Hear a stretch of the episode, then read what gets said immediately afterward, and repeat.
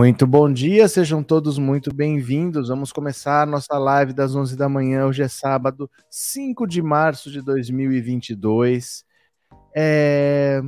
Sabe que eu precisava falar várias coisas com vocês sobre tudo que aconteceu de ontem para hoje, que eu praticamente não dormi de ontem para hoje. Sabe? Eu tô até com essa cara meio de sono assim, peço desculpas para vocês, mas eu quase não dormi. Porque eu tava numa pilha que eu não conseguia parar de pensar no que esse Arthur Duval falou lá na Ucrânia. Eu, a gente vai ler algumas matérias, vai conversar bastante, mas assim, sabe que eu tô acostumado a ver de tudo na política, né? Porque a gente vê todo dia, todo dia, sexta, sábado, domingo, férias, feriado, a gente vê coisa absurda atrás de coisa absurda. Então, às vezes chega alguém, ai, fulano fala isso, fulano falou aquilo. Você já tá acostumado. Mas isso que esse mamãe falei falou é de uma indignidade tão grande dele falar elas são fáceis porque elas são pobres, então eu vou voltar aqui, eu já comprei minha passagem. É uma coisa que machuca, que agride tanto. O cara ir para uma guerra e tá pensando em fazer turismo sexual, se aproveitar da fragilidade de mulheres para ter benefício próprio. É, é isso que a gente consegue ter? Será que tudo que o Brasil consegue fazer em termos de solidariedade é isso? Nós não temos nada melhor do que isso? Será mesmo que, que é o que a gente tem de melhor? Olha, é difícil explicar. Imagina a situação, é difícil tentar explicar para alguém que aquele deputado que acha errado a Alemanha ter proibido o nazismo nem é a pior parte do MBL. É sério que isso está na nossa política? Tudo isso apoia o Sérgio Moro?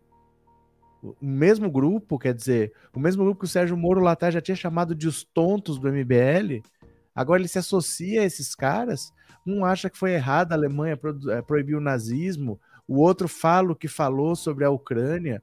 A embaixatriz da Ucrânia é a que foi mais leve, pedindo a cassação dele. O povo quer que esfolar ele no asfalto, não é que o povo quer que ele seja preso. O mais leve que se fala é a cassação. Mas me dá uma dor no coração ouvir que o povo brasileiro está à mercê desse tipo de gente que só pensa nos próprios interesses. Eles arrecadaram 180 mil reais com essa viagem. Diz que é doação para a Ucrânia. Quem será que recebeu esses 180 mil reais?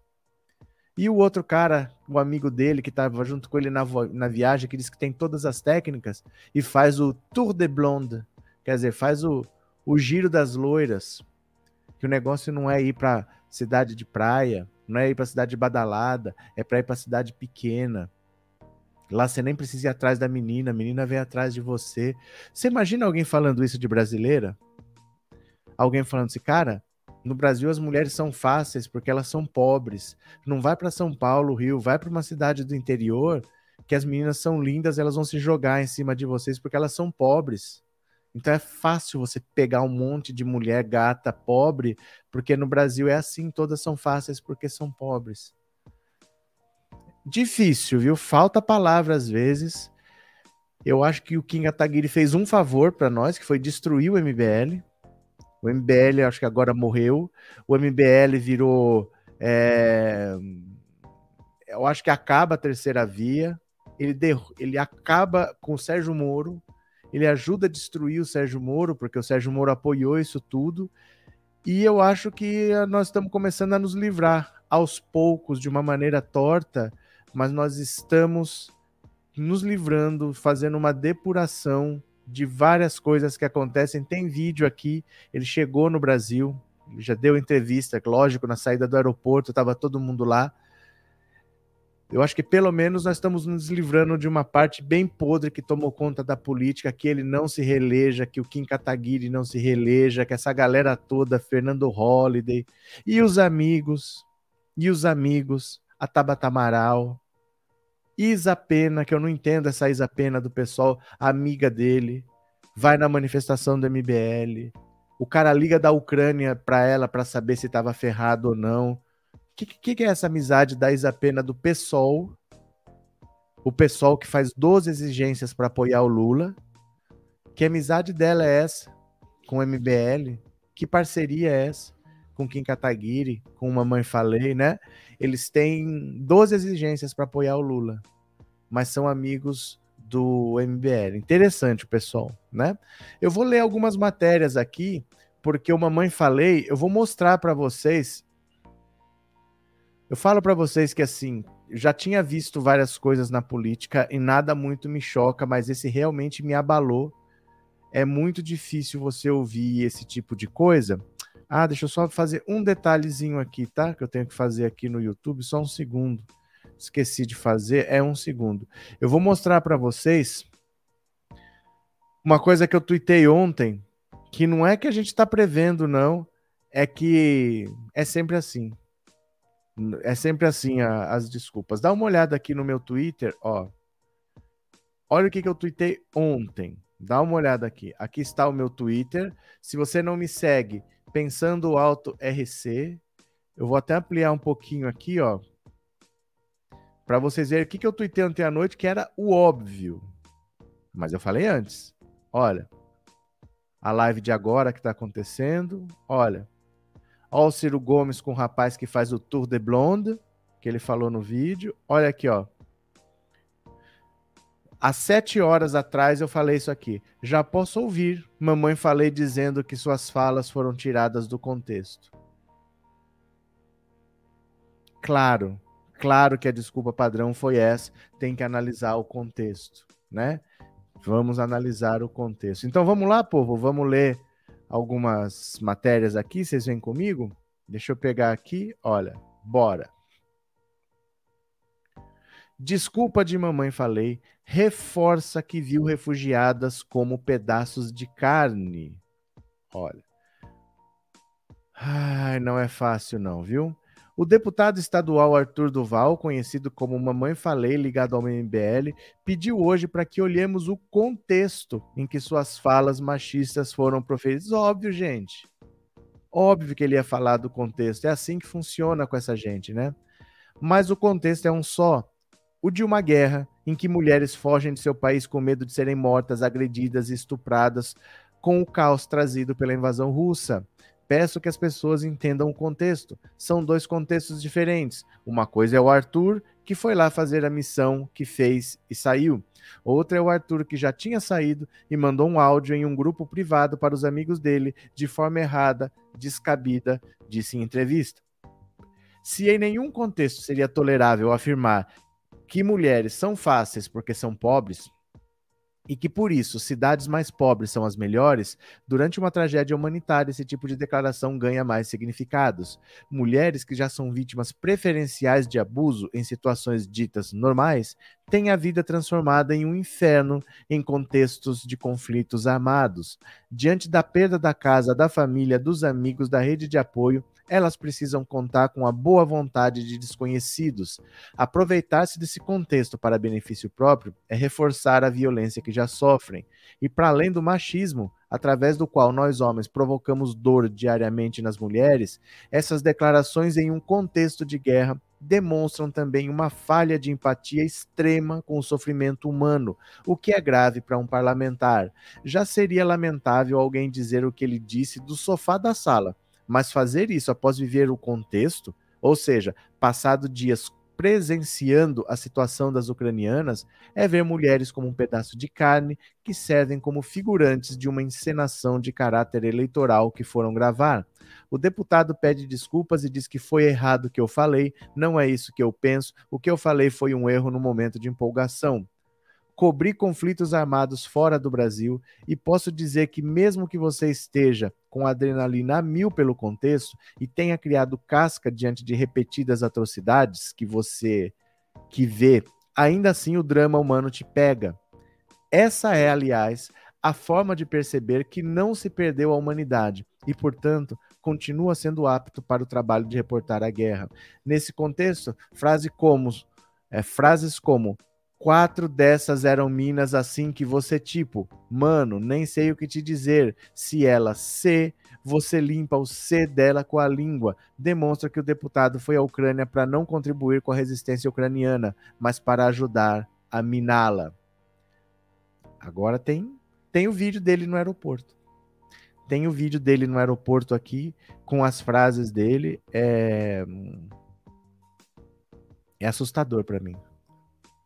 Sabe? É, é, assustador de verdade, assim. De verdade. É, fico sem palavras porque você tá numa guerra vendo pessoas tão fragilizadas e o cara olhando as mulheres que eles dizem que são deusas. Numa guerra, onde você tá vendo bomba explodindo e você tá vendo gente abandonando as casas, com tudo para trás, com a roupa do corpo. Quer dizer, você vai para outro país, você não sabe se você volta, você nem sabe se você vai ter país para voltar. Porque você não sabe se é a União Soviética, ó, a União Soviética, se a Rússia vai tomar a Ucrânia e depois de tomar ela se retira, depois ela conseguiu o que ela quer, né? Derruba o presidente, coloca outro presidente e ela se retira. Ou se vai ser anexada, você não sabe se seu país vai existir, se seu país vai ser parte da Rússia, ninguém sabe.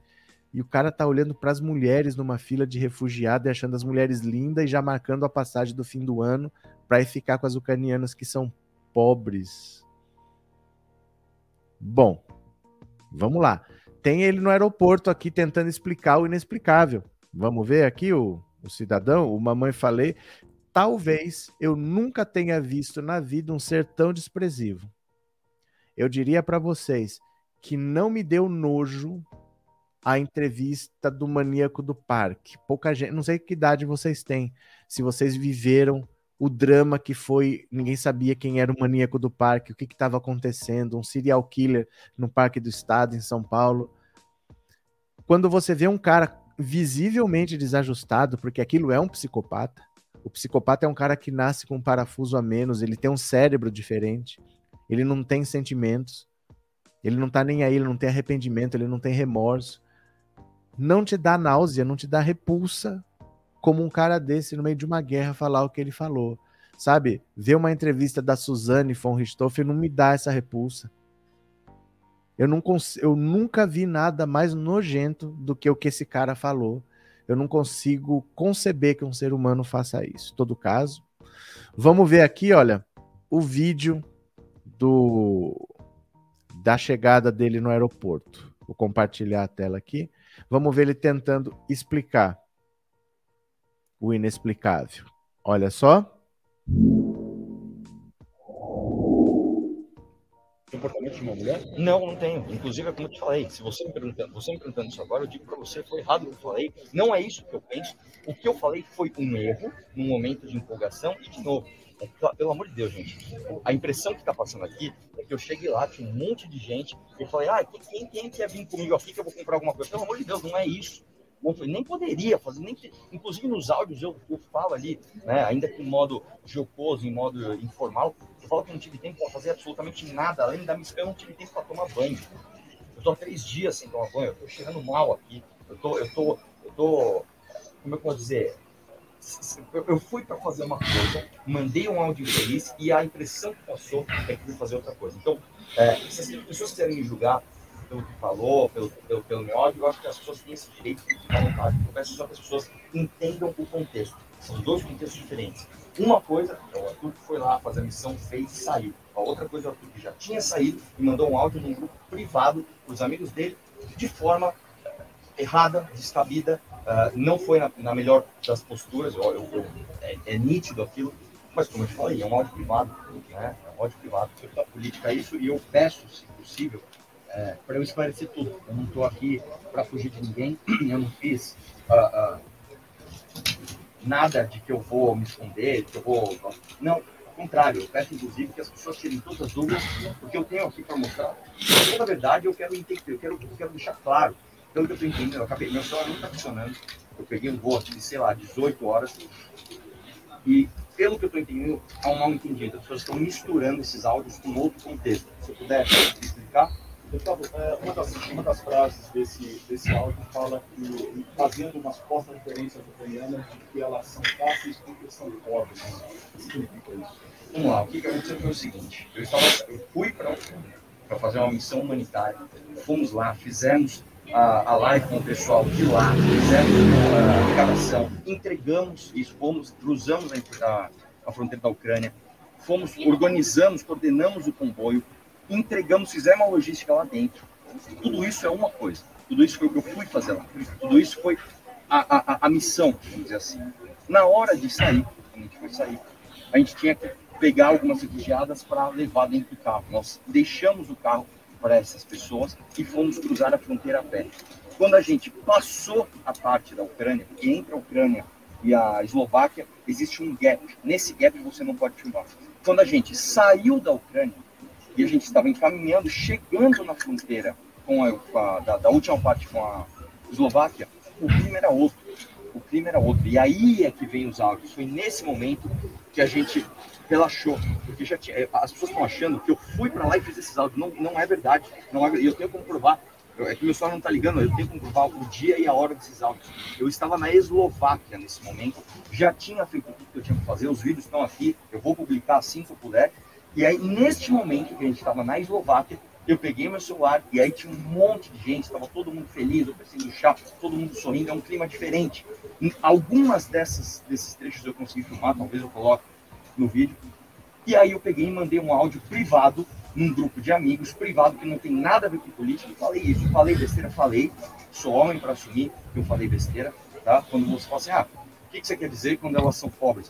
Eu comparei, é óbvio, com a situação que a gente tem aqui em São Paulo. Né? Eu não sou santo, eu sou homem, eu sou jovem, eu fui para lá, eu vi um monte de mulheres bonitas, sendo simpáticas. Eu falei, por que, que isso está acontecendo? Talvez porque aqui em São Paulo, é, sei lá, as mulheres é, sejam mais inacessíveis, eu não sei. E eu mandei esse áudio, e foi sim um áudio machista, eu assumo. Peço desculpas, inclusive, para todas as mulheres que se sentiram ofendidas. Agora, não é possível que a gente não tenha direito a um. Olha, eu vou dizer uma coisa para vocês. Eu vou dizer uma coisa para vocês. Pode ser, pode não ser. a Teca tá aprontando ali. Pode ser, pode não ser. Tô começando a perceber, talvez, que esse cara pode ter feito isso de caso pensado. Não para ter esse desfecho, não para ser linchado, mas para ser atacado sim.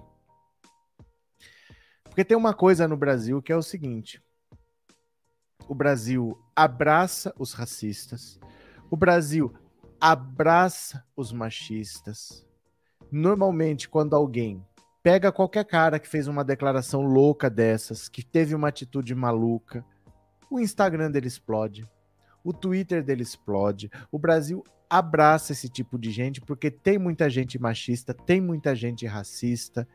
E a base dele, que essa direita radical, pode ser, pode ser que ele pensou: eu vou falar isso daqui, eu sei que vai pegar mal, mas essa base machista que me elegeu e que me sustenta vai gostar, porque ele não é um cara que se preocupa em falar frases absurdas. Ele já é um cara que foi acusar o padre Júlio Lancelotti, de 80 anos, de ser um cara que estimulava o tráfico de drogas porque ele distribuía sopa na Cracolândia. Então ele não tem medo de falar coisas absurdas. De repente, eu vou me queimar com aqueles brasileiros que já não votariam em mim. Mas eu posso ganhar apoio de um monte de gente machista como eu. Vocês lembram aquele médico que ficou preso no Egito? Ficou uns dias preso lá, fez uma piada de duplo sentido de cunho sexual com uma vendedora de tapete, ligado ao bolsonarismo. Essa gente radical abraça esse tipo de gente. Vazou essa mensagem de onde? Pare e pense para pensar de onde vazou essa mensagem? Como poderia ter vazado? Que amigo é esse que vazou? Cara, imagina que você, olha, imagina que eu mandei um áudio para você e é para você. E esse áudio aparece no Brasil inteiro. Eu não ia estar tá espumando com você? Ele não toca no assunto. Mas de onde que vazou esse áudio? Ah, um áudio que vazou, mas vazou de quem? Ele não foi um grupo privado, não foi para alguns amigos? Que amigo da onça que foi esse que vazou esses áudios? Aí depois ele liga para Isa Pena, do PSOL, para saber o quão F ele estava. Ele sabia que o áudio tinha vazado e ele só ligou para saber da repercussão. Olha, é, é assim. Será? É, eu não duvido, porque assim, o Bolsonaro, a carreira política dele toda foi falando para o nicho para esse nicho, ele falava atrocidades. Ele falava de golpe de Estado, ele falava de AI-5, ele falava de defender tortura, ele tinha frases machistas, ele tinha frases homofóbicas, racistas, mas alimentava, abastecia esse grupo radical. O Mamãe Falei, que é a parte mais podre, talvez, dessa direita radical bolsonarista, pode ter feito isso, achando: olha, quem não gosta de mim já não gosta mesmo, dane-se, eles vão ficar revoltados, mas eu não ligo. Mas eu vou atiçar essa base radical, vou falar frases machistas, porque o meu público é machista, eles vão me abraçar. Talvez meu Instagram dobre, talvez meu Twitter dobre. Quem não gostar de mim, dane-se. Eu não vou me eleger de governador. Ele é candidato ao governo, ele não vai se eleger, ele sabe que ele não vai se eleger. Então, pelo menos, ele sai com números melhores, porque ele foi lá para ganhar visualização. Essa ajuda humanitária é para ganhar visualização, é para ganhar clique mesmo. Quem vazou essa conversa? Por que, que ele liga para Isa Pena? Né, vamos ver aqui, ó. Eu já postei esse vídeo, tá no Twitter, tá no Instagram, tá no Pensando Auto Insta. Se você vai lá, você pode ver. Mas olha, por exemplo, o que, que ele falou para deputada Isa Pena, se você não viu, eu vou te mostrar. Deixa eu colocar aqui para você, ó. Deixa eu separar aqui. Pronto. Olha, dá uma olhada ele ligando para Isa Pena do PSOL. Olha aqui, ó. Recebi os áudios do Arthur, mamãe falei que inclusive me ligou para saber o quanto está. Eu não só disse que eu acho que o áudio dele é escroto, como disse que acho que ele tá muito ferrado, mas também disse que teria que me pronunciar sobre o assunto. Então é isso que eu tô fazendo aqui. São fáceis porque elas são pobres. Sabe aquele tipo de coisa que você acha, não, será que alguém pensa assim? Será que alguém é tão ruim, tão escroto? O Renan? Opa! Deixa eu ver aqui. Alguém é tão ruim, tão escroto. O Renan? Eita. Ele faz um, uma viagem ah. todo ano. É que nos últimos três anos ele não fez. Ele chama Tour de Blonde. O que, que ele faz? Ele viaja os países e vai só para pegar loira. Isso se chama turismo sexual, isso é crime. O leste europeu é mundialmente famoso por ter muito tráfico de mulheres, coisas horrorosas. A fila das refugiadas, irmão, só deusa. Comprando minha passagem pro leste europeu pro ano que vem. Inacreditável, cara. Assim que essa guerra passar, eu vou voltar pra cá. Inacreditável é você, Arthur. Recebi os áudios do Arthur, mamãe falei. Inclusive, me ligou para saber. Vocês percebem? O cara ligou para saber a repercussão? Eu não sei. Não dá para afirmar isso. Mas é uma coisa tão absurda esse áudio ter vazado. Vazou de onde? Ele não está revol... Ele não está revoltado com esse vazamento de áudio. Quem foi esse cara para eu pegar pelo pescoço? Ferrou minha vida. Cadê essa revolta de alguém que foi traído por um amigo? Né? E ele liga para saber como é que tá a situação aí. Como, será que eu tô ferrado? Será que eu não tô? O que, que aconteceu? Será que é isso mesmo? Assim, eu acontece uma coisa comigo, cara, um amigo me sacaneou, soltou, aí eu ligo para saber, e aí, como é que tá? Sabe, para mim isso é, é doentio. Isso é doentio, de verdade, assim, né? Cadê? Não, porque assim, Flávia, eu acho muito estranho, de verdade, muito estranho, um áudio que vaza de um amigo. Quem é esse amigo? Como é que chega até as pessoas esse áudio? Cadê a revolta de quem foi traído por um amigo? Né? O, o, mais do que querer explicar, eu quero pegar esse amigo pelo cabelo e esfregar no asfalto, assim. Não é possível, cara. Por que você fez isso comigo? Você acabou com a minha vida. Não tem essa revolta. E ele liga da Ucrânia para saber a repercussão. E aí, eu tô ferrado, não tô? Um cara que viajou para ganhar clique. Um cara que viajou para fazer autopromoção no meio de uma guerra. Todo mundo sabia que ele estava usando essa guerra como palanque. Olha, eu vou te contar. É, é mais desprezível ainda se ele fez isso de propósito, viu? É, não dá para moderar as palavras nessa. Não, tem que moderar, Daniel, porque a gente é punido no YouTube. Aí a gente perde a plataforma. A gente não pode achar que o mundo é assim, ah, dane-se, eu vou fazer qualquer coisa porque eu tô revoltado. A gente está numa plataforma que tem regras. É preciso moderar as palavras porque aqui tem regra. Eu posso inventar a minha rede social, né?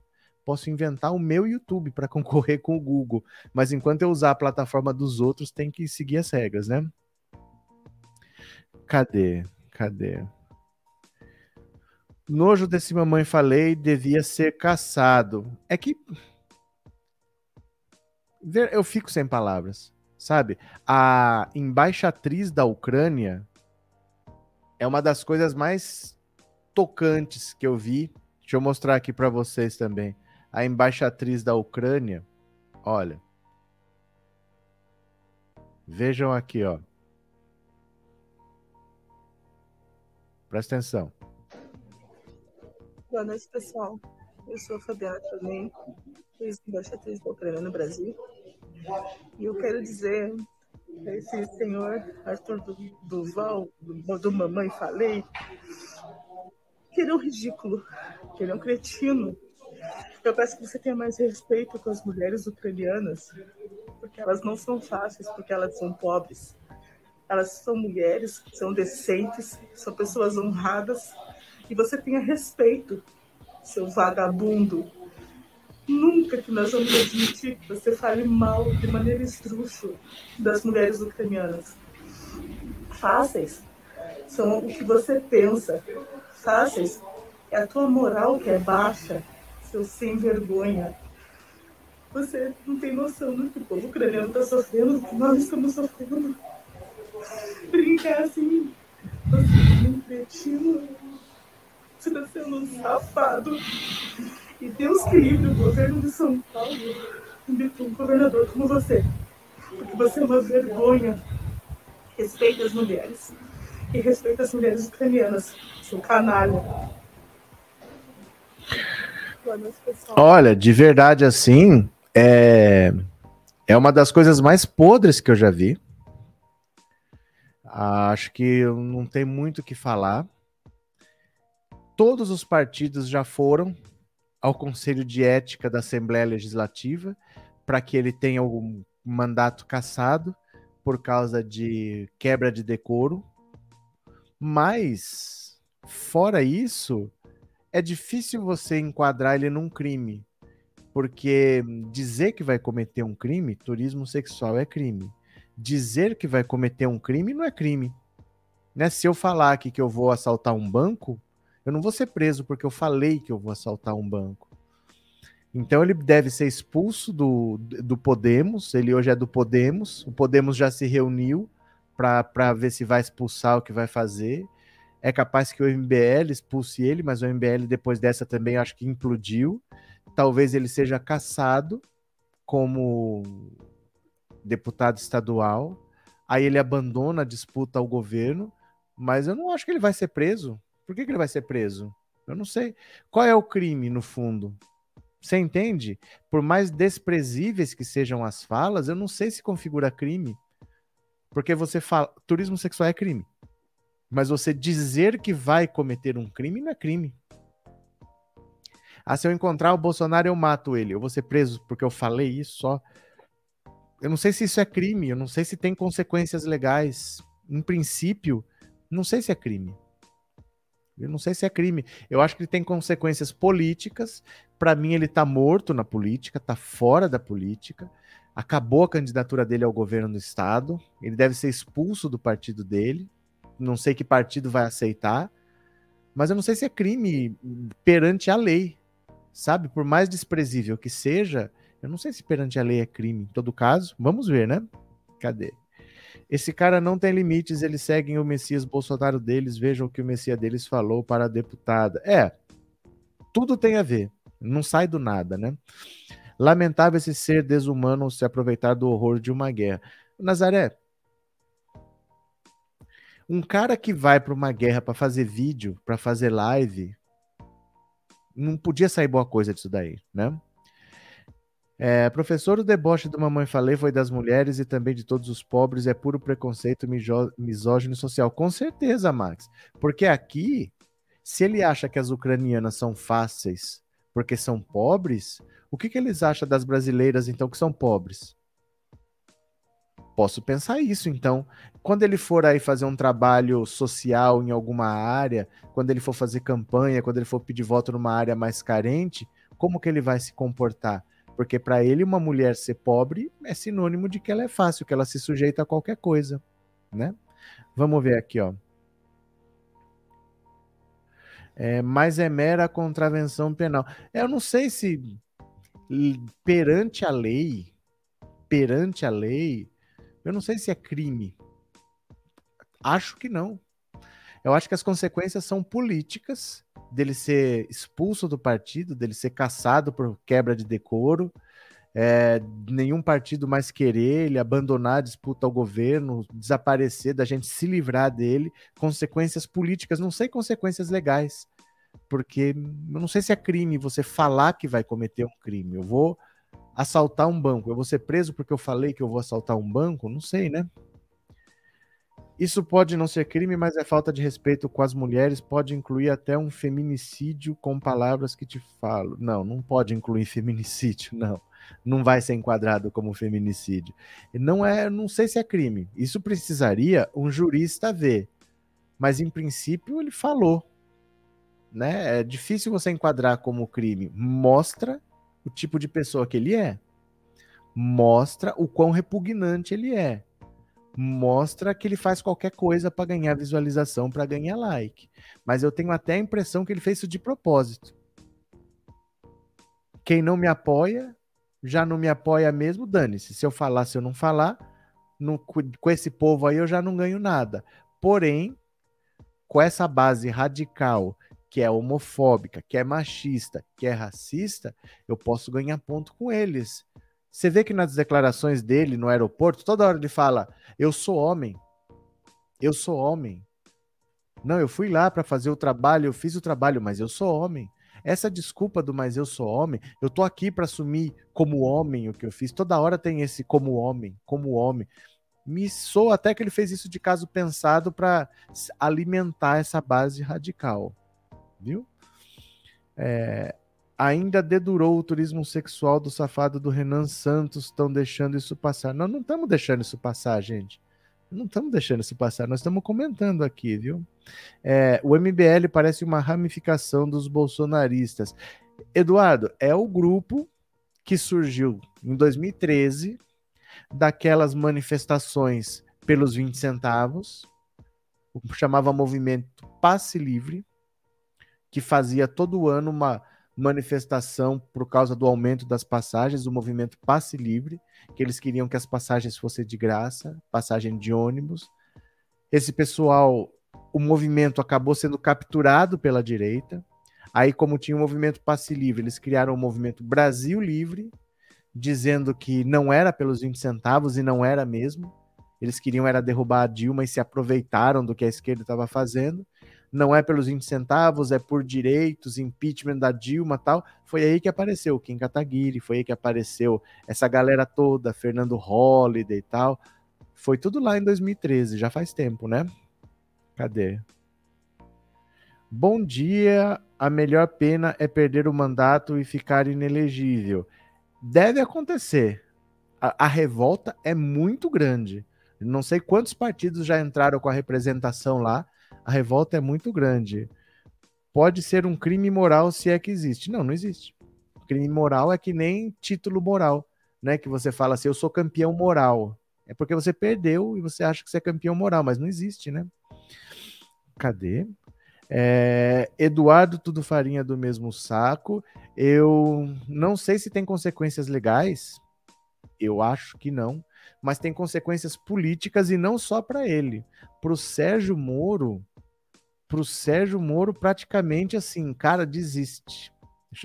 O cara foi no flow, Sérgio Moro. O cara é apoiado pelo Kim Kataguiri, o cara é apoiado pelo Mamãe Falei. Vamos dar uma olhada aqui na vida do Sérgio Moro pra gente ver se tá fácil. Olha, Moro vive inferno. Mamãe Falei na Ucrânia, explosão em Maringá, Lula e 6%. Tá fácil a vida do Sérgio Moro? Olha, desde quarta-feira de cinzas, deixa eu só diminuir esse banner aqui, ó. Desde a quarta-feira de cinza, Sérgio Moro está vivendo alguns dos piores dias após se lançar pré-candidato pelo Podemos à presidência da República. Na sexta-feira, o ex-juiz viu um de seus principais aliados acusado de machismo e sexismo com refugiadas ucranianas. Áudios de WhatsApp gravados por Arthur Duval, conhecido como Mamãe Falei, mostram o deputado estadual paulista dizendo que as ucranianas são fáceis porque são pobres e comentando a estética das mulheres que estão fugindo da guerra para sobreviver. Vou te dizer, são fáceis porque elas são pobres. Eu aqui e aqui minha carta do Instagram cheio de inscritos, funciona demais. Não peguei ninguém, mas eu colei em duas minas e em dois grupos de minas. É inacreditável a facilidade, disse em um dos quatro áudios. Isso acontece dois dias após Moro saudar a viagem de Arthur, seu correligionário, à Ucrânia para ajudar a resistência. É sempre louvável quando saímos do discurso e partimos para a prática. Olha aqui, ó. O deputado Arthur Duval e Renan Santos, do MBL, decidiram reportar em loco o conflito na fronteira da Ucrânia. Também angariaram ajuda financeira para amparar refugiados. É sempre louvável quando saímos do discurso e partimos para a prática. Sérgio Moro falando. Após os áudios vir, virem a público, Moro emitiu nota para se afastar do aliado. Lamento profundamente e repudio veementemente as graves declarações do deputado Arthur Duval divulgadas pela imprensa. O tratamento dispensado às mulheres ucranianas refugiadas e às polícias e às policiais do país é inaceitável em qualquer contexto. Também afirmou que jamais dividirá palanque com ele. Mamãe Falei era apontado como seu candidato ao governo de São Paulo. Mamãe Falei era apontado como seu candidato ao governo de São Paulo. O ex-juiz que recebe apoio do MBL para que sua pré-candidatura ganhe tração nas redes sociais, já tinha sido bastante criticado quando afirmou que os comentários de outro membro do movimento, o deputado Kim Kataguiri, contra a criminalização do nazismo na Alemanha eram uma gafe verbal. Também na sexta, dois operários terceirizados morreram após uma explosão na cooperativa agroindustrial de Maringá, Cocamar, em Maringá, norte do Paraná. Sérgio Moro, que visitava o setor administrativo da fábrica no momento do acidente, lamentou a morte e interrompeu a visita. Ele passaria perto do tanque que ele passaria perto do tanque que explodiu. Estava junto com o senador Álvaro Dias e o ex-ministro Chico Graziano.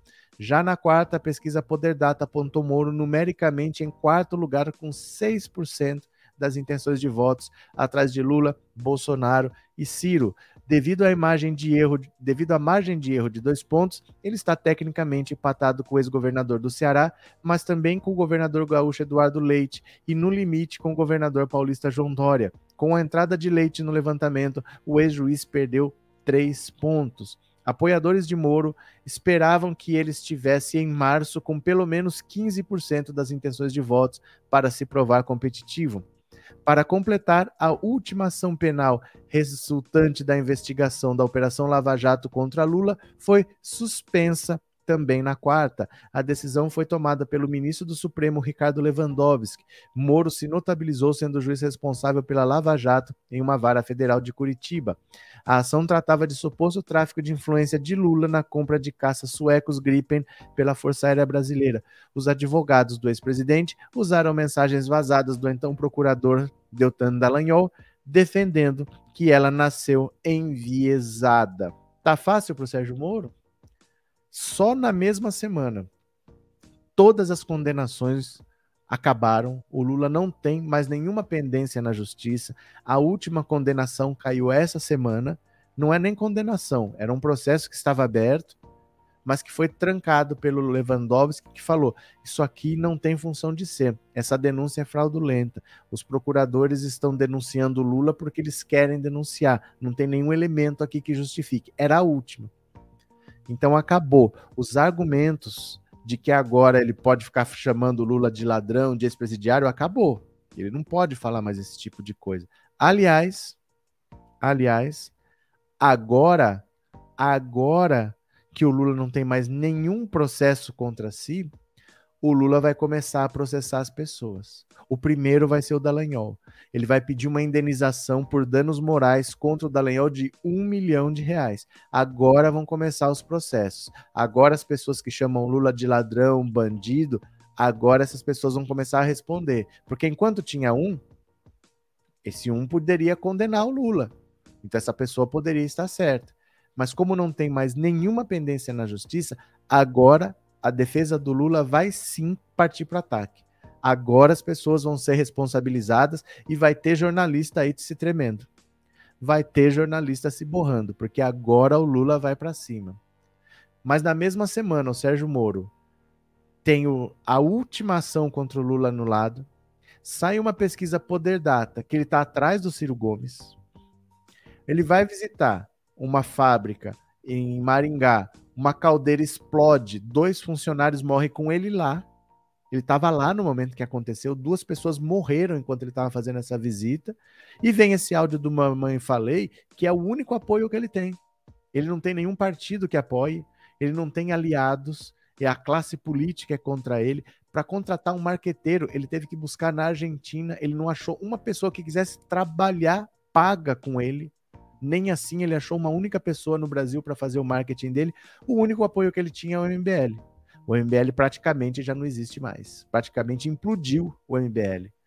Então, politicamente, para o Sérgio Moro, de quarta para sexta, nesses dois dias, isso é uma pá de cal na campanha dele. A entrada do Eduardo Leite roubou três pontos dele. O Eduardo Leite tem três, esses três ele roubou do Sérgio Moro. O Sérgio Moro caiu de nove para seis e tá atrás do Ciro Gomes. É, vou te falar uma coisa assim. É bem complicado você passar pano pro Kim Kataguiri falar o que falou, dizer que foi uma gafe verbal. Bem complicado. A gente achando que ninguém ia superar o Monark, né? A gente achando que ninguém ia superar o Monark. Bom dia, Mano Rodrigues. São as estratégias dessa turma do MBL. Lembra do Kim? Eu lembro de todo mundo, mano. Mas eu tô bem achando mesmo que ele fez isso de propósito para atiçar a base radical. O Brasil abraça os racistas. Vocês lembram? Eu não lembro, eu não sei se foi BBB 19, porque eu não assisto, né? Eu fico sabendo o que acontece no Big Brother porque você entra no, no TikTok, qualquer um desses aplicativos aí, tá o pessoal comentando, comentando, mas assistir mesmo eu não assisto. Eu acho que foi o BBB 19 que teve uma menina lá com falas pesadamente racistas e ela ganhou. E ela ganhou. Estava se discutindo se ela deveria ser expulsa pelas falas racistas, se ela deveria ser denunciada criminalmente pelas falas racistas. Ela ganhou. O público não se revolta com, com racismo, por exemplo, no Brasil. Pelo contrário, o público abraça. Então, às vezes, você tendo uma base radical, porque esse mamãe falei é de uma ala da direita muito radical, vou soltar um áudio machista, Vou falar, eu fiz isso porque eu sou homem, não era a minha intenção, mas eu sou homem. Eu vou responder a minha responsabilidade como homem. Eu não estou fugindo, estou aqui como homem, sabe? Como homem, como homem, como homem, como homem. Que é o tipo de, de coisa que essa gente radical fala. Essa gente eu vou, vou ganhar mais seguidor, vou ganhar mais visualização, vou virar ídolo dessa gente porque o cara foi lá para ajudar, mas não tem como ver, as meninas são lindas mesmo, o que esperavam que ele fosse fazer? Eu não sei se é de propósito, mas quem vazou essa conversa? Cadê a revolta contra alguém que vazou uma conversa e ferrou com a vida dele? Você não vê revolta. Ele ligou para saber da repercussão. Né? Muito estranho esse negócio aí, mas em todo caso, né? Ah lá. É, cadê quem mais? Tem que processar mesmo qualquer pessoa que chamar o Lula de ladrão. Força Lula, canal do Léo. O jornalista da Band Orengo Orengo? É, falou que agora Lula pode processar quem chamar de ladrão. Mas ele vai processar. Ele vai, a partir de agora vai, né? Homem podre tarado, nem cachorro se comporta desse jeito, ser desprezível esse tipo que está na política. Tem toda a razão. Eu tô meio sem saber como reagir desde ontem, assim. Muito difícil você se vê nesse tipo de situação em que a política está tomada por esse tipo de gente, porque Bolsonaro tinha esse tipo de fala. Bolsonaro sempre teve esse tipo de fala, esse tipo de fala racista, esse tipo de fala machista, esse tipo de fala homofóbica, ele sempre teve esse tipo de fala. Deputado, o senhor tinha apartamento em Brasília, mas o senhor recebia auxílio moradia. Ah, eu usava o meu auxílio moradia para comer gente. Bolsonaro sempre teve esse tipo de frase nojenta. E o público dele abraçava mais a cada declaração. Então eu não duvido que tenha sido pensado, só que saiu do controle. Saiu do controle, não é só uma reação. As pessoas estão revoltadas com ele e mais do que isso, tem uma frase que vai colar nele para sempre que destrói. Elas são fáceis porque elas são pobres. Isso acaba com a pessoa. Isso aí não tem justificativa, não tem explicação. Isso é o tipo de frase igual o Maluf. O Maluf, quando disse estupra, mas não mata. Tem frases que vão colar em você para o resto da sua vida. Eu, para mim, politicamente, ele está morto. Ninguém vai apertar a mão dele, ninguém vai ficar do lado dele para falar. Ele vai ficar abandonado para apodrecer sozinho, ninguém vai aparecer para socorrer. Mas eu tenho uma tendência de achar que isso foi de caso pensado para atiçar os radicais. Ele já foi lá para isso. Ou ele foi lá para fazer trabalho humanitário. Ele já foi lá para aparecer, para ganhar clique, para ganhar seguidor. Um áudio machista que ninguém sabe quem vazou. Quem vazou esse áudio? O cara ligou de lá para saber a repercussão, né? Não sei. É, professor, se o Podemos expulsar ele, vai ser difícil outro partido querer. Nem a direita radical. Nem a direita radical vai querer.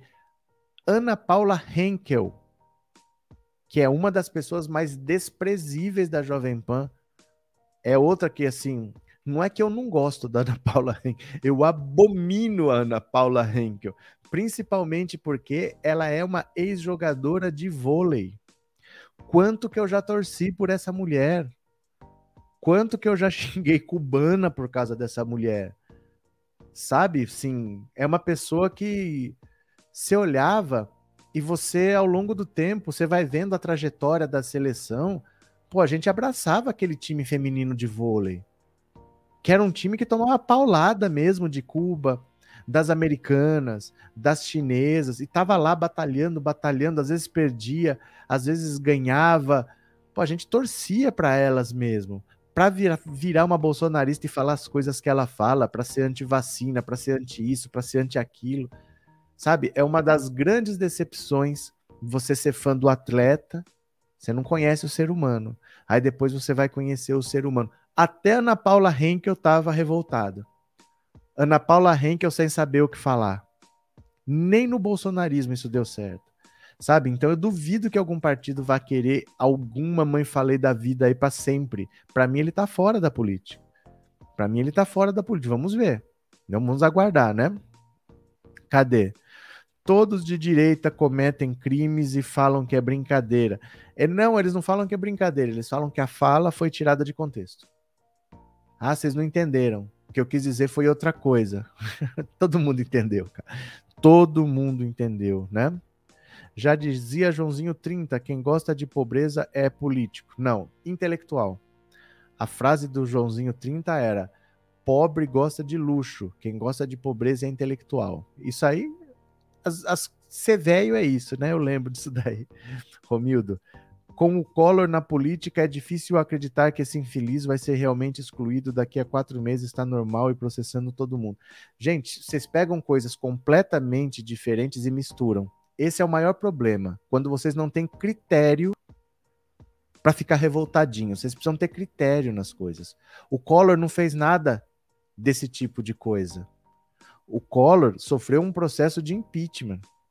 Do mesmo jeito que o Eduardo Cunha foi preso do mesmo jeito que o Sérgio Cabral está preso. Isso daí a gente já cansou de ver.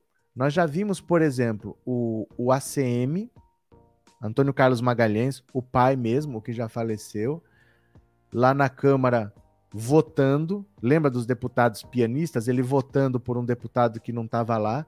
Ele ia ser caçado. Para não ser caçado, ele renunciou e depois disputou a eleição e voltou. Isso nós já cansamos de ver.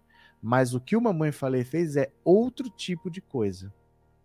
É muito difícil você imaginar o monarca se reconstruindo, se refazendo depois das falas dele.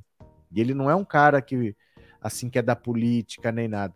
O Igor tá sem moral para fazer pergunta, para entrevistar o cara que ficou no flow. Imagina o cara que saiu. São coisas completamente diferentes. Vocês não podem pegar ah, aquele cara e esse aqui e botar tudo no mesmo balaio. São gerações diferentes. Tem 30 anos de diferença entre um e outro. São situações diferentes. Uma é uma situação da política, outra é uma coisa que não tem nada a ver com a política, tem a ver com o ser humano.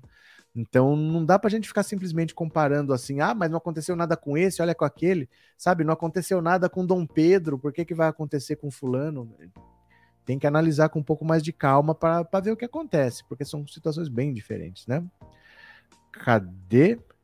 É, Berg, quem quer derrubar Bolsonaro com aquela boca podre, ele não precisa de ninguém, ele se derrubou, o mundo o odeia. Não vai demorar o Bozo na cadeia em Bangu 8, Deus é paz. Aqui. É, será mesmo que esse Arthur Duval será punido? Vou falar de novo, Luiz. Depende o que, que você acha que é punição. Porque, para mim, eu não, eu não sei juridicamente dizendo. Juridicamente, eu não sei se ali tem crime. Acho que não. Acho que não tem crime. Turismo sexual é crime? É. Mas dizer que vai cometer crime não é crime. Eu não vou ser preso se eu falar que eu vou assaltar um banco. Olha, final do ano eu vou assaltar um banco. Eu não vou ser preso porque eu falei isso. Falar que vai cometer um crime não é crime, a não ser que seja o crime de ameaça. O crime de ameaça, só de você falar, já é crime. Mas em geral, você pensar, você falar só e não agir não é crime. Então, se ele está falando que ele vai fazer turismo sexual, não sei se é crime. Mas as consequências políticas, sim, já está todo. Acho que a Câmara toda vai representar contra ele no Conselho de Ética para ele ser caçado. O partido dele provavelmente vai expulsar e ninguém vai querer. Ele sem partido vai ter que abandonar a candidatura ao governo de São Paulo. Para mim, ele está fora da política. Então as consequências devem ser políticas e não jurídicas, porque eu não sei se é crime o que aconteceu perante a lei, tá? Perante o que diz a lei, eu não sei se é crime, eu acho que não. Eu acho que não, é, não chega a ser crime, né? Não sei. De repente é. De repente é. Precisa alguém especialista, alguém que entenda mais dessa parte criminal para dizer: dá para ser enquadrado aqui, dá para ser enquadrado ali. Beleza. Mas politicamente ele tá morto, né? Cadê? Cadê? É, Bolsonaro reeleito no primeiro turno. Everaldo. Alice, cara, você exagerou em relação à crítica a Ana Paula Henkel. Ela tem a opinião dela, é uma pessoa muito bem informada e tem direito a ter suas preferências políticas, assim como você. É verdade, e sempre tem que vir alguém para passar pano. Sempre tem que vir vai, alguém pra pano. passar vou pano. Passando, vou passando, vou passando, vou passando. Diga onde você vai, que eu passo pano. Vou passando, vou passando, vou passando, vou passando. Diga onde você vai, que eu passo pano. Vou passando, vou passando, vou passando, vou passando. Diga onde você vai, que eu passo pano. Vou passando, vou passando, vou passando, vou passando. Diga onde você vai, que eu passo pano. Vou passando, vou passando, vou passando, vou passando. Alice, Ana Paula Henkel mente. Ela mente dados para sustentar as opiniões dela. Se ela defende tal coisa, ela não tem o menor pudor em mentir. Não são questão de, questões de opinião, pura e simplesmente. Ela mente para justificar os pontos de vista dela. Ela fala absurdos completos na Jovem Pan e eu não diminuo as críticas que eu faço a ela. Eu não gosto, não é que eu não goste da Ana Paula Henke, eu abomino a Ana Paula Henkel, como abomino Rodrigo Constantino e a maior parte desses comentaristas, Bruna Torlai, essa gente toda, eu abomino todos eles. Agora tá o Mamãe Falei, que antes é outro que eu não gostava, que eu desprezava, mas agora é outro que eu abomino, tá? Alice. Mas passe seu pano à vontade, o pano é democrático, né? É... Olá, professor. Indícios de organização criminosa da representação e investigação policial, cadeia neles. É, então, precisa de um especialista para dizer isso para gente, né? Porque ele. Organização criminosa, eu acho que tem que ser mais de três pessoas, viu? Acho que tem que ser mais de três pessoas. Se ele viajou só com esse Renan em dois, não caracteriza. Você sabe o Walter Delgatti Neto? Walter Delgatti Neto, o hacker de Araraquara, ele foi preso, a namorada foi presa e mais um amigo dele foi preso simplesmente para caracterizar organização criminosa. Eles não fizeram nada. O hacker fez e ele assume o que ele fez, ele não nega o que ele fez, que ele invadiu telefones, ele não nega isso. Mas a namorada dele não fez nada e esse amigo não fez nada. Incluíram eles como acusados só para caracterizar o crime de organização criminosa. Eu não sei se dois, ele e o amigo lá, caracteriza, eu acho que não. Mas assim, precisa um especialista falar, porque a lei tem seus detalhes. Se achar alguma coisa, ótimo. Vamos para cima dele. Né? Mas é, é difícil você achar alguma coisa assim. Talvez a gente vá no detalhe, no pé, se achar melhor. Né, Nicole? Obrigado, viu? Muito obrigado. É, a mulher do Eduardo Bolsonaro e o Augustin, o pondo da Michelle, estavam atacando o Mamãe Falei na última postagem dele no Instagram dele. Ah, é, tinha o, o Augusto Bolsonaro, o cachorro que eles acharam e passaram a mão, né? Maria José, obrigado pelo superchat, viu, Maria José? Obrigado pela generosidade. Professor, o MBL deixou de pagar mais de 100 ex-colaboradores. Muitos continuam no grupo de WhatsApp, colhendo e vazando furos que prejudiquem os caloteiros. Esses áudios foram enviados ao DCM por um. Não, eu sei, Maria José. Eu sei que esses áudios foram enviados ao MBL, mas o que eu digo é o seguinte: o MBL, em princípio, o que eu tinha ouvido falar é que eles já não concordavam com a viagem do Arthur Duval, do Mamãe Falei. Já acharam fora de propósito, fora de contexto. Não foi uma coisa do MBL, foi uma coisa dele. Então, meio que o MBL já não estava muito afim. Até aí, tudo bem. O MBL já não está a favor. Tem ex-colaborador que não recebeu. E ele manda áudio para essa gente. Porque você sabe o que, que você está falando. Você sabe da gravidade das coisas que você está falando. Ele não é uma pessoa desinformada. Ele sabe que isso poderia dar problema. E para mim, falta a revolta. Falta a revolta com um áudio que, sem autorização dele que mandou, foi vazado. Que a pessoa fica possuída. Porque acabou a carreira política dele com isso. E não me parece, ele ligou da Ucrânia para saber da repercussão, se ele estava muito ferrado. Ligou para a Isapena, que é do PSOL. Sabe assim, é muito estranho a, o comportamento dele. Não parece que é uma coisa que preocupou. Pode ter gente que vazou? Pode, mas talvez tenha sido essa a intenção mesmo. Eu vou jogar lá, eu sei que alguém vai vazar. Tem gente que quer que quer que isso apareça, eu quero que apareça. Eu não sei, eu tô falando assim, para mim falta na fa nas falas dele a revolta por um áudio que vazou e que provavelmente vai acabar com a carreira política dele, sabe? Se você se você é candidato ao governo do estado de São Paulo, vaza, vaza um áudio destruidor como esse, e ele fala: "Ah, foi tirado do contexto, era um áudio privado", eu não vejo revolta. Normalmente, quando você se sente injustiçado, quando você acha que alguém te sacaneou, você tem uma revolta interna. Eu acho que tem até um termo que se chama a revolta dos justos. A pessoa que se sente injustiçada, ela fica fora de si, transtornada, e ela quer esclarecer o quanto antes. Eu não senti isso nele. Pode ser que tenha, pode ser que tenha, mas eu achei ele muito tranquilo, de ligar para a Isa Pena para saber a repercussão.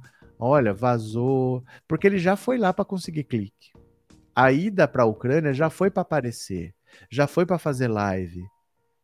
E normalmente, nessa direita radical, quanto mais podre a pessoa, mais essa direita radical abraça. Talvez ele tenha feito isso de propósito. Mas não sabemos, né, Maria José? Não sabemos. Vamos esperar para ver. Me soa um pouco sabe? É, eu não sei se alguém tivesse vendo tudo que ele está construindo e para o ralo de uma hora para outra e o cara tá lá simplesmente explicando como se fosse uma coisa trivial, como se fosse uma coisa normal. Sabe? Para mim é estranho a reação dele, eu acho muito tranquila. Eu não sei. Eu não sei. Obrigado, viu, Maria José? Obrigado de coração. Cadê? A mulher do Eduardo Bolsonaro e o Augustinho, essa aqui eu já li. Temos advogados na live, já esclareceu, será punido politicamente. Na área civil, não cometeu crime, desgracença de verme. É, porque é muito difícil, sabe? Você dizer que você. Turismo sexual é crime. Tudo bem. Você dizer que você vai cometer um crime, não é crime, né? Eu vou assaltar um banco. Eu não vou ser preso porque eu falei isso. Então, eu acho estranho, mas politicamente ele está morto e enterrado com essa frase aí. Não acho que ele vai conseguir se que ele vai conseguir se recuperar. Mas não estava no grupo de WhatsApp? Estava, Nicole. Estava, mas assim, entendam o que eu estou querendo dizer. Eu acho que vocês não estão entendendo. Vocês estão querendo me provar que é possível que tenha vazado. Eu não estou negando isso. O que eu estou dizendo é que às vezes, por exemplo, eu dou um tapa na tua cara sabendo que você vai gritar para sua mãe. Não é que, ah, não, mas quem toma tapa vai reclamar. Eu sei. Eu sempre soube. E eu dei um tapa em você para você ir gritar com a sua mãe. Sabe? Eu não estou dizendo que não é possível que tenha vazado, mas que o vazamento pode ter sido premeditado. Do tipo assim, como é que eu vou mandar uma coisa dessa grave num grupo de WhatsApp? Isso vaza e para mim tudo bem. Eu não estou dizendo que não vazou. Mas às vezes você faz isso para que vaze, para atiçar a sua base radical. Porque ele já foi lá para ganhar like. Ele já foi lá para ganhar visualização.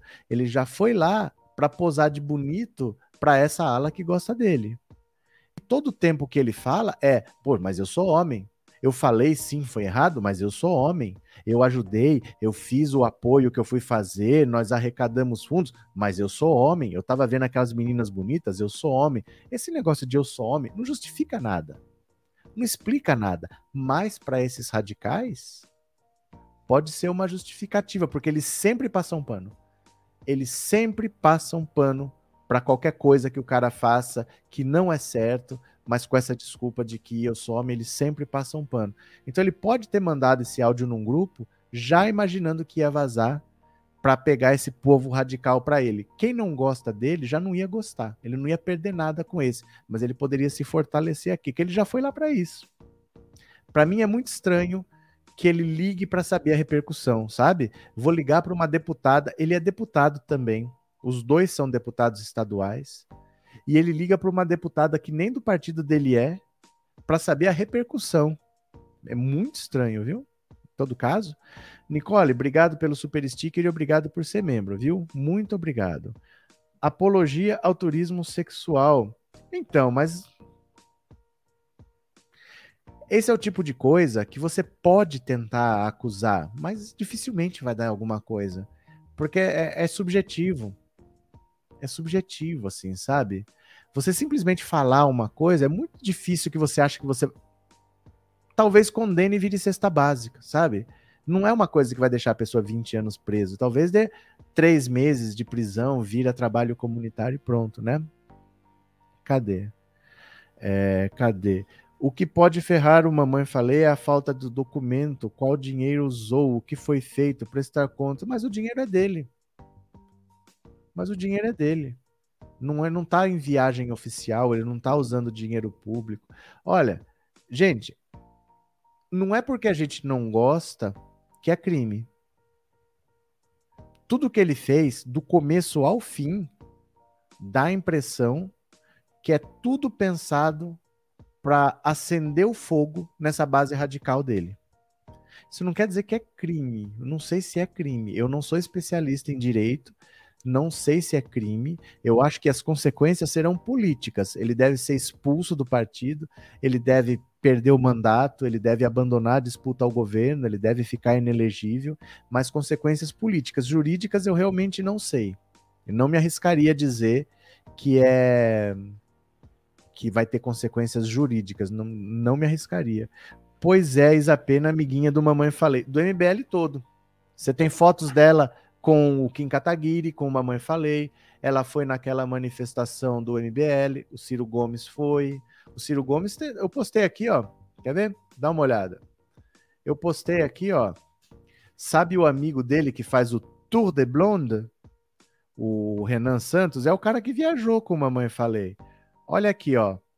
no dia da manifestação do MBL lá na Paulista, olha. Olha aqui, ó.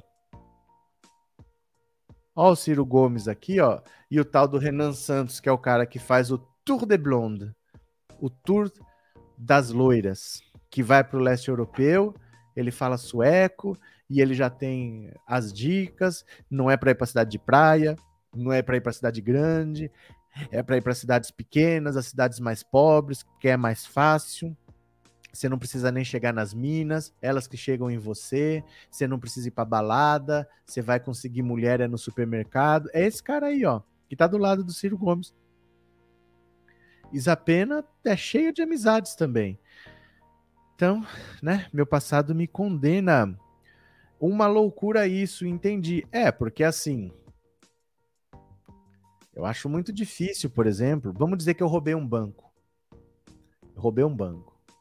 Teve uma, um, um roubo a um banco, ninguém sabe quem foi. Uma quadrilha invadiu, explodiu a agência, roubou o banco e sumiu. Aí eu mando um áudio para um grupo de amigos confessando que fui eu. Sabendo que nesse grupo de amigos, esse grupo de amigos não concorda com o fato de eu ser assaltante de banco, e tem muita gente que era do meu grupo, mas saiu sem receber e eu mando um áudio dele para lá. Muito difícil imaginar que eu não sabia que isso poderia vazar, né? Por que, que, por que eu faria isso? Eu assaltei um banco e eu saio batendo papo com todo mundo que eu assaltei o banco. Não, não, não, pode achar que tá tudo certo que ele falou, sabe? Ele sabia das consequências do que ele estava fazendo. É muito grave o que ele fez. As, as coisas que ele falou são coisas muito graves para ele achar que não ia vazar. Então, eu, talvez ele tenha feito isso pensando que vazasse. Quem já não gosta de mim vai continuar não gostando, eu não vou perder voto por causa disso, mas eu vou me fortalecer com essa base radical aqui, igual aquele médico do Egito aquele médico do Egito lá que assediou a vendedora árabe, mesma coisa, ficou preso lá no Egito e tal. Você vai ver o Instagram dele triplicou de tamanho, né? Cadê? Bolsonaro acabou com a política do carro-pipa no Ceará. Ciro agora perdeu votos por lá, tá super irado. Cadê? Cadê? É, tudo isso pega mal para a imagem do Brasil, que já não é boa. É porque, assim, é, é um contexto de uma guerra, né? É um contexto de uma guerra. Eles já foram para usar a guerra como palanque. E ainda já numa uma viagem que já não tinha motivo de ser, que termina desse jeito, né? Cadê? Diga com quem andas que te direi quem és. A direita veio junto com o Bolsonaro um monte de lixo política. Cadê? Bom dia, Lula é o cara. Erasmo. Bom dia, Arlete. Mesmo tendo consequências políticas, já tá de bom tamanho. Detesto esse tal de mamãe falei, nojo. Não, eu acho que já tá de ótimo tamanho se a gente não tiver mais que ver essa figura por aí. Ele é um cara capaz de atacar o padre Júlio Lancelotti, gente. Você quer ver, ó? Olha. Padre Júlio. Quer ver? Ó.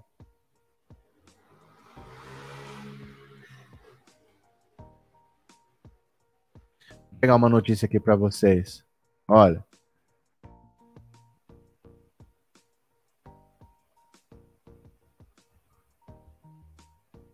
Deixa eu pegar aqui, ó.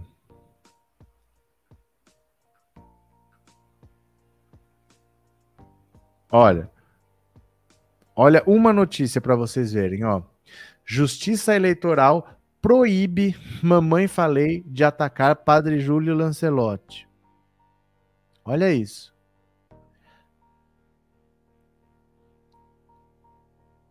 Ah, esses banners, viu?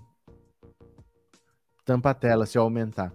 O candidato à prefeitura, isso é de 2020, Arthur Duval, o mamãe falei, foi condenado pelo TSE por propaganda eleitoral antecipada e difamatória contra o padre Júlio Lancelotti, em decisão assinada nessa quinta-feira pelo juiz eleitoral Emílio Miliano Neto, o TSE ordena que ao candidato que se abstenha de divulgar novamente os conteúdos ilícitos sob pena de multa diária em caso de descumprimento e dá prazo de 48 horas, de 24 horas, para que as plataformas Facebook e Google excluam as, a, as postagens contra o coordenador da Pastoral do Povo de Rua. A decisão acolhe representação do Ministério Público Eleitoral, que investigou vídeos publicados por Duval entre os dias 14, 15, 16 e 18 de setembro, antes do dia 26, data em que a propaganda eleitoral foi oficialmente liberada. Nas publicações, o candidato da extrema-direita chama reiteradas vezes o padre Júlio Lancelotti de cafetão da miséria. A acusação vem sendo usada por Mamãe Falei para criticar ações sociais feitas na região da Luz, pejorativamente conhecida como Cracolândia. O local é cenário de lives e o principal destaque do candidato como plataforma eleitoral. Para a Justiça Eleitoral, no entanto, Duval passou a produzir propaganda eleitoral antecipada e vedada em que seguidamente calunia, difama e injuria o padre Júlio Lancelotti, objetivando tornar-se mais conhecido do eleitorado através do período permitido. A decisão destaca que o ato é ilícito, impedido pela emenda constitucional 107. Tará, tará, tará. Após os ataques do candidato, o líder religioso passou a ser alvo de novas ameaças de morte. É evidente as condutas descritas, ainda que dirigidas à pessoa alheia ao pleito eleitoral, significam risco à lisura e à igualdade na disputa, escreveu o juiz. De acordo com o juiz eleitoral, Duval obteve maior visibilidade perante seu eleitorado, adquirindo notoriedade da mídia por criticar abertamente figura pública com apelo para determinado nicho político contrário ao seu. Ainda de acordo com a decisão, os termos usados pelo candidato da extrema-direita ultrapassam a mera crítica política e configuram desnecessária atribuição de características pejorativas, desonrosas, que acabam por inflamar o ânimo dos eleitores. Não é a primeira vez que ele faz isso, sabe? Não é a primeira vez que ele faz isso. Ele é capaz de atacar o padre Júlio Lancelotti, chamar de cafetão da miséria, né? Ele já fez videozinho dizendo que tiraram de contexto? Já. Nós mostramos aqui no começo da live. Ele já fez vídeo dizendo que uma coisa é, é, o que ele fez, o trabalho lá, outra coisa é um vídeo que ele mandou depois, que esse vídeo as pessoas acham que é durante a estadia dele na Ucrânia, mas ele já estava na Eslováquia, tem que entender o contexto, né? Cadê? Melhor castigo, para, castigo para Duval é perder tudo e ir morar na Cracolândia. Professor Isa Pena, amiga do MBL, mamãe falei, só mostra que o pessoal é a quinta coluna na esquerda. Eu falo que tem uma esquerda complicada. O pessoal é o partido que faz 12 exigências para apoiar o Lula mas que não exige nada do MBL. Amiguinho do MBL, né? Cadê?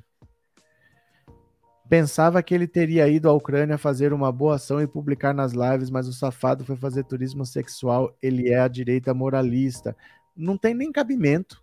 Não tem nem cabimento você achar que ele foi lá para fazer alguma coisa útil, porque é uma guerra, gente é uma guerra, né? Você nem entra nesses países normalmente. As fronteiras ficam fechadas, o espaço aéreo está fechado, pode cair uma bomba na sua cabeça. E ele foi por conta própria, quer dizer, sem coordenação, sem uma base de apoio lá. Não é assim que você faz ajuda humanitária. Não é de peito aberto, na cara e na coragem. Uma pessoa que vai na louca, normalmente, vai morrer. E se você tá lá para ajudar, você tem que ajudar. Não é ficar lá dois, três dias e volta como eles fizeram. Vai ter que ficar lá então enquanto tiver invasão. Porque você não tá querendo ajudar? Você não vai ficar dois, três dias e voltar. O objetivo dele nunca foi ajudar, né? Cadê? É, professor, mamãe falei, não fez apologia ao turismo sexual na Ucrânia? Será que ele não se enquadra no artigo 231 do Código Penal da década de 40? Não tem a menor ideia. Não tem a menor ideia. Precisa de um especialista para dizer. Mas, assim, eu não, não acho que, é, que seja útil a gente se prender a isso, porque não é uma coisa que vai dar nada. Sabe? Ninguém vai ser preso por causa disso. Ele pode talvez ser condenado a seis meses de prisão por apologia ao turismo sexual. Não é um. Sabe? Estelionato no Brasil não dá cadeia. Você pode roubar, montar uma pirâmide, roubar não sei quantos milhões, se é considerado estelionato, já não dá cadeia. Então não é tudo que você pode até enquadrar como crime que vai dar cadeia, pode virar cesta básica, pode virar trabalho comunitário. Não acho nem que adiante a gente ficar perdendo tempo com isso, de verdade, assim. Eu acho que politicamente as consequências podem existir, mas ficar procurando se isso aqui ser se, se for, vai ser um crime leve, porque ele não fez, ele falou que ia fazer. Então você no extremo consegue falar que é uma apologia, tá? Mas é crime leve, não vai levar ninguém para cadeia. Não sei se se a gente ganha alguma coisa perdendo tempo com isso, de verdade. Eu acho que não juridicamente eu acho que não vai para lugar nenhum. Não sei, né? Desde o início ele foi para lá para fazer show. Esses caras usam política, falem mal sobre mim, mas falem de mim, verdade, né? Cadê? É, NG Aulas Cria. que será que é isso? Professor, sua análise faz sentido principalmente porque nada que vem desse sujeito faz sentido. É, ele já. A viagem já é estranha. A viagem já foi para caçar like. A viagem já foi para caçar clique. Nitidamente. Foi só para isso que ele foi. E a base bolsonarista se alimenta de ódio. Todo mundo que é racista, todo mundo que tem uma atitude dessa. Vejam, por exemplo, qual foi o último caso eu não vou lembrar agora, mas quando você tem aquele cara que ataca fulano, que tem uma atitude racista aqui ali, o Instagram do cara triplica de tamanho. O Twitter triplica de tamanho. E eles foram lá para isso. Para ganhar seguidor, para ganhar like, para ganhar mais participação nas redes sociais. Então eu vou fazer uma fase machista aqui. Jogo num grupo que eu sei que vai vazar, por algum lugar vai vazar. Quem não gosta de mim vai me odiar, mas não faz diferença, porque eles já não votam em mim mesmo. Agora, essa base machista bolsonarista vai me idolatrar. Não sei se aconteceu isso. Não sei, mas o objetivo da viagem sempre foi esse, né?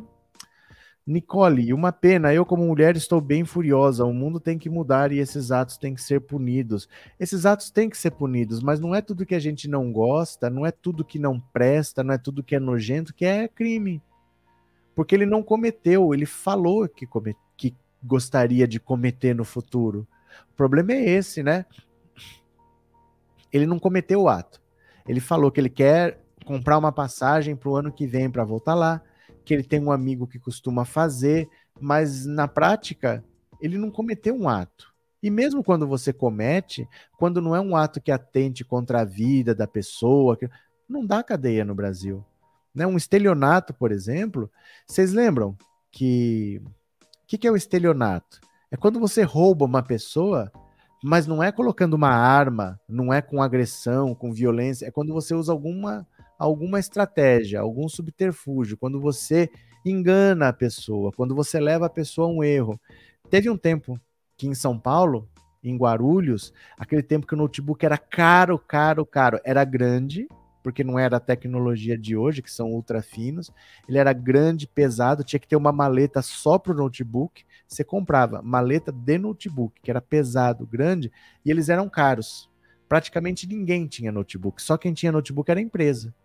A empresa que precisava que o cara viajasse, um diretor, dava o notebook para ele. Pouca gente tinha, era muito caro. Teve uma época que tinha a gangue do notebook. Que ele chegava no aeroporto, com uma mala idêntica a essas que eles usavam para transportar notebook, parava do lado do cara, colocava a maleta no chão, trocava de maleta, pegava a maleta com o notebook e ia embora. A pessoa ia perceber quando chegasse lá no destino. Isso não é roubo, isso é estelionato. Estelionato não dá cadeia. Sabe, quando não tem um potencial ofensivo assim, dificilmente dá cadeia. Então a gente pode ficar olhando a lei, procurando alguma coisa, mas ele falou que ele ia fazer é completamente desprezível. Eu quase não dormi de ontem para hoje. É, foi uma das notícias que mais me impactou esse tipo de áudio, de verdade assim, mas na frieza da lei, não sei se é crime se vai para algum lugar é, politicamente, sim, para mim ele tá morto politicamente, eu acho que ele tá morto, né? Cadê? O Ciro sempre estava com o Kim Catacoquinho e o MBL, quem lembra do Ciro juntos? Sim, né? Cadê? Cadê quem mais?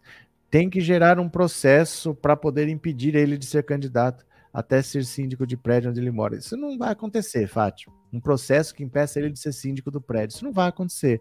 O que ele pode é ser caçado, pode ir lá para o conselho de ética, porque ele já foi representado, ele vai ser expulso do partido, mas são mais consequências políticas. Esse tipo de coisa, assim, né? Deviam contar para os ucranianos o que uma mãe falei disse, deixar que eles julgassem a fala desse desclassificado. É que assim, os ucranianos no Brasil já estão revelados, já estão revoltados. Olha, após fala sobre ucranianas, mamãe falei se desculpa, não é essa aqui não. Quer ver? Não é essa aqui não. É, deixa eu pegar aqui, ó. Não é essa aqui, ó. Espera lá.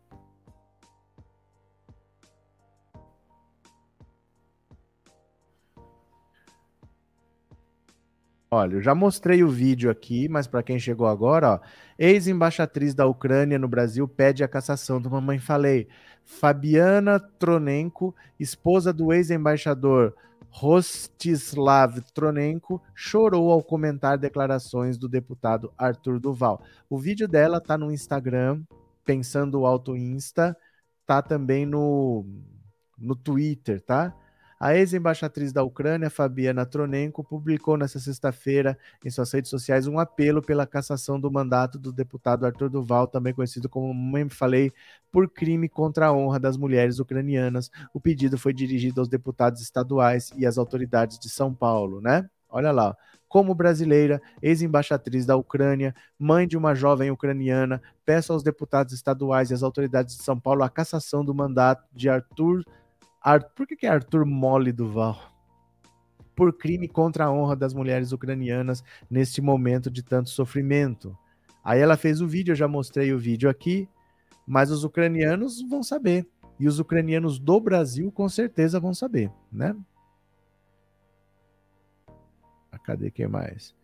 Eu também me intrigou muito isso. A revolta só é obrigada pela explicação. Uma revolta só é obrigada pela explicação. Tá certo. Eu nunca tinha ouvido falar em Kim, isso apareceu junto com Bolsonaro, vi esse cara comemorando a saída da Dilma, esse Kim nojeira, né? Cadê? É, todo mentiroso não assume o que fala, apenas inventa justificativa furada, mamãe, errei, mamãe falei besteira, né? O que dizer de uma mulher que vota no infeliz como esse? Gente, parem de pôr a culpa nas vítimas. Tirem isso da vida de vocês.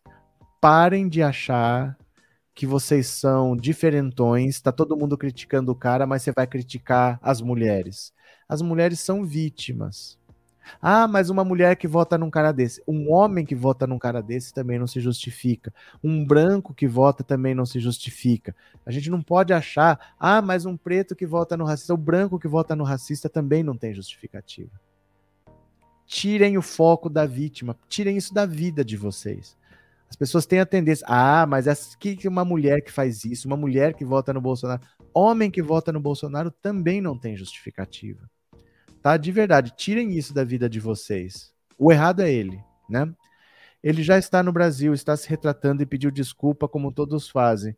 José, o tema da live é esse. Nós mostramos já o vídeo dele aqui no aeroporto, viu? Bom dia, vamos na luta. Fernando, abraços. Minha, idade, minha ideia é que os soldados ficassem sabendo e fossem lá tomar satisfação pessoalmente com esse moleque. Não, mas ele, ele não falou isso na Ucrânia. Ele já falou isso na Eslováquia. Gente, isso daí foi feito para repercutir de verdade, assim. Ele não é trouxa. Ele tinha um objetivo quando ele fez isso. Ele fez isso já da Eslováquia, ele não fez na Ucrânia. Você acha que ele ia fazer isso de lá de dentro? Ele sabe, ele sabe. Esse áudio é para vazar, né? Esse áudio é para vazar. Esse tal do Val acabou, eu acho. Politicamente, eu acho que ele tá morto, né? Esse Kim foi o que propôs a retirada dos frentistas com a desculpa de baixar o preço da gasolina. Opa! A reforma trabalhista vai retirar direitos, mas vai aumentar o emprego. A reforma da Previdência vai acabar com a aposentadoria, mas vai trazer investidores. Deixar de cobrar, é, cobrar a bagagem à parte, vai baratear a passagem aérea. Não é não, Renato? O povo tem essas ideias aí. É, um, como é que é? Não vi o vídeo do Mamãe Falei no aeroporto, porque eu falei no começo já, né? Cadê? Não tem desculpa para verme. O máximo que podemos dar a ele é a cadeia por um bom tempo. O cara não é inocente. Não, ninguém disse que o cara é inocente. O que eu tô falando é perante a lei. O que ele fez pode ser enquadrado em crime? Dificilmente. Perante a lei. Perante a lei é muito difícil dizer que você falou que vai cometer um crime, portanto você tem que ir para a cadeia. Não é assim que funciona. Né? A lei não vai prender isso. Ó, o cara falou que ele vai assaltar um banco, então ele fez apologia ao assalto a banco, então ele vai para cadeia. Ninguém vai para cadeia porque falou que vai assaltar um banco. Entendeu? Não adianta a gente achar que o cara vai para cadeia porque ele falou, mas politicamente sim, provavelmente ele vai ser caçado, vai ser expulso do partido, vai ter que retirar a candidatura ao governo, nenhum partido mais aceita. É provável que isso aconteça, né? É... Professor, então o senhor acha que o tiro saiu pela culatra? Muito. Eu acho que o tiro saiu pela culatra. Eu acho que ele queria uma repercussão negativa porque ele vive de fomentar o ódio. Ele é um cara que não tem a menor, olha, não tem o menor constrangimento de atacar um senhor de 80 anos como o padre Júlio Lancelotti, chamar o padre Júlio Lancelotti de cafetão da miséria, dizer que ele estimula o tráfico de drogas só porque ele leva uma sopa na Cracolândia. Ele não tem o menor constrangimento de falar isso, porque ele sabe que quem não gosta vai continuar não gostando, mas a base bolsonarista vai apoiar. Então ele é esse tipo de pessoa. Só que eu acho que ele não esperava que ia ter uma repercussão tão violenta contra ele como está tendo. E eu acho que politicamente, é... eu acho que politicamente ele está morto. Não concordo, ele é um idiota, mas foi traído por alguém. Isaías, eu acho difícil você mandar um áudio desse num grupo de WhatsApp achando que a mensagem não vai sair de lá. Acho muito difícil. Você faria isso? Se você tivesse cometido um crime, você ia mandar um áudio num grupo de amigos comemorando o crime que você fez ou você ia ficar na miúda? Acho que é muito difícil você cometer um crime e sair por aí garganteando. Olha, gente, eu fiz isso, fiz isso, fiz isso, fiz isso, fiz isso, aquilo outro. Achar que não vai escapar. Eu acho que ele fez isso para escapar mesmo. Ele não tá revoltado. Ele não tá revoltado, né? Ele tá só explicando, mas ele não tá revoltado com quem vazou, né? Você é filiado ao PT. Demorou, mas chegou alguém que tem medo do comunismo, Marco. Tem medo do comunismo, são os latifundistas, são os monopolistas, são os colonialistas, enfim, os parasitas. São os latifundistas, são os monopolistas, são os colonialistas, enfim, os parasitas. São os latifundistas, são os monopolistas, são os colonialistas, enfim, os parasitas. Oh, meu Deus do céu. Mas não, Marcos. Eu não sou filiado ao PT. Eu odeio o PT. Eu odeio o PT. Mas, Marcos, esse seu comentário é no mínimo passapanista, porque não importa. O assunto da live não sou eu. O que importa é o que ele fez. Nada muda o que ele fez. Você pode falar o que você quiser, nada muda o que ele fez. Entende? Não é, não tem nada a ver isso que você está falando, né? Tem o fato de que ele pode alegar imunidade parlamentar, embora talvez nesse caso a imunidade não alcança. João, ele não é deputado federal, ele é deputado estadual. Não tem essa conversa, ele é deputado estadual, ele não é deputado federal, né? Boa tarde, Sérgio Belarmino dos Santos. Boa tarde, Ala Fortaleza, PT Ceará. Outro nojento que está passando pano para ele é o Nando Moura. Passou pano para o outro, a Bobal, fazendo apologia ao nazismo. Mas então, esses caras estavam juntos, né? Esses caras estavam juntos, né? Cadê? Ainda bem que passou o comentário do Marco, senão não teria música do comunismo. Tem gente que quando põe o cérebro para funcionar descobre coisas boas. Mamãe falei, tem medo do comunismo. Olha, eu vou parando por aqui, viu? Uma hora e meia de live. Eu vou buscar de almoçar alguma coisa. 19 horas a gente volta. Quem não viu o começo da live, no começo da live, a live vai começar agora.